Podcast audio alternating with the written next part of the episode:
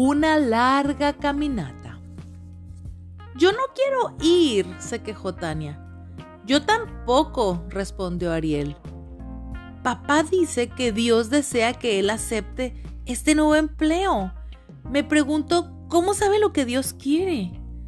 Mm, vamos a preguntárselo, sugirió Tania. Papi, necesitamos preguntarte algo, dijo Ariel, tirando suavemente de la camisa de su papá. ¿Cómo puedes estar tan seguro de que Dios desea que nos mudemos de esta casa? Esa es probablemente la misma pregunta que alguien debió haberle hecho a Abraham cuando Dios le dijo que se fuera de su ciudad, dijo el papá. Vengan conmigo y les contaré una historia. Abraham estaba siempre cerca de Dios. Oraba a Dios muchas veces al día. Un día Dios le habló. Abraham, ha llegado el momento de que salgas de la ciudad de Ur. Debes dejar a todos tus amigos e ir al lugar que te voy a mostrar. Seguramente Abraham se sorprendió tanto que no dijo ni una palabra. ¿Por qué querría Dios que dejara su casa y se fuera a vivir a otra parte? Dios le dijo entonces, te voy a bendecir, Abraham. Te voy a dar hijos, nietos y bisnietos. Tu familia va a crecer hasta formar una nación muy poderosa. Serás la persona más bendecida de la tierra. Eso tuvo que haber sorprendido a Abraham, porque él y su esposa no habían tenido ni un solo hijo. Eran ya viejos y se habían resignado a la idea de que nunca iban a tener hijos. Pero de todas maneras, Abraham y Sara empacaron todas sus pertenencias. Los siervos de Abraham desarmaron las carpas y las doblaron. Había llegado la hora de partir. Abraham reunió a todos los que querían irse con él. Lot, un sobrino de Abraham, se unió al grupo. Toda la gente que trabajaba en la casa de Abraham y todas las personas a las que les había enseñado a adorar a Dios, se alistaron para viajar con él.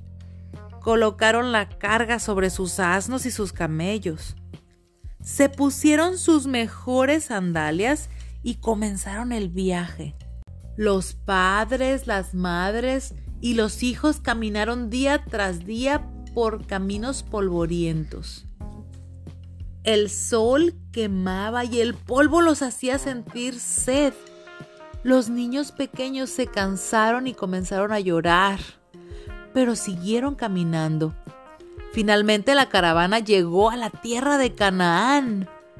Pero Abraham y Sara, sus siervos, sus asnos y sus camellos continuaron caminando. ¿Cuándo iban a parar? ¿A dónde los llevaba Dios? En Siquem, la tierra donde vivían los cananeos, había un bosque.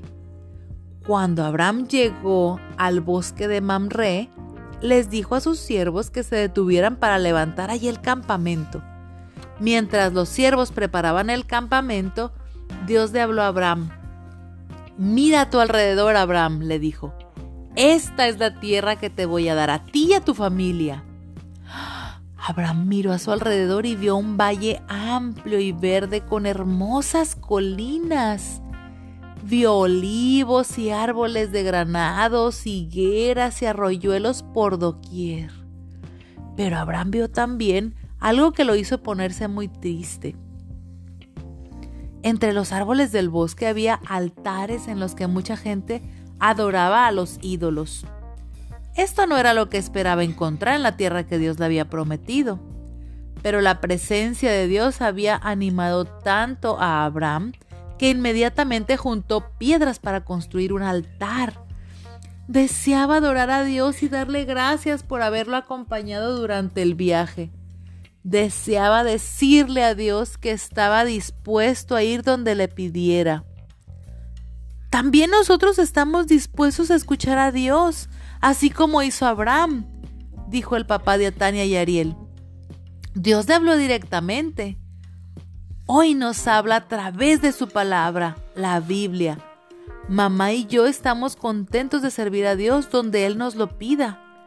Cuando estamos dispuestos a hacerlo, Dios nos hace conocer lo que Él quiere, nos da entendimiento y nos ayuda a saber en nuestro corazón qué desea que hagamos.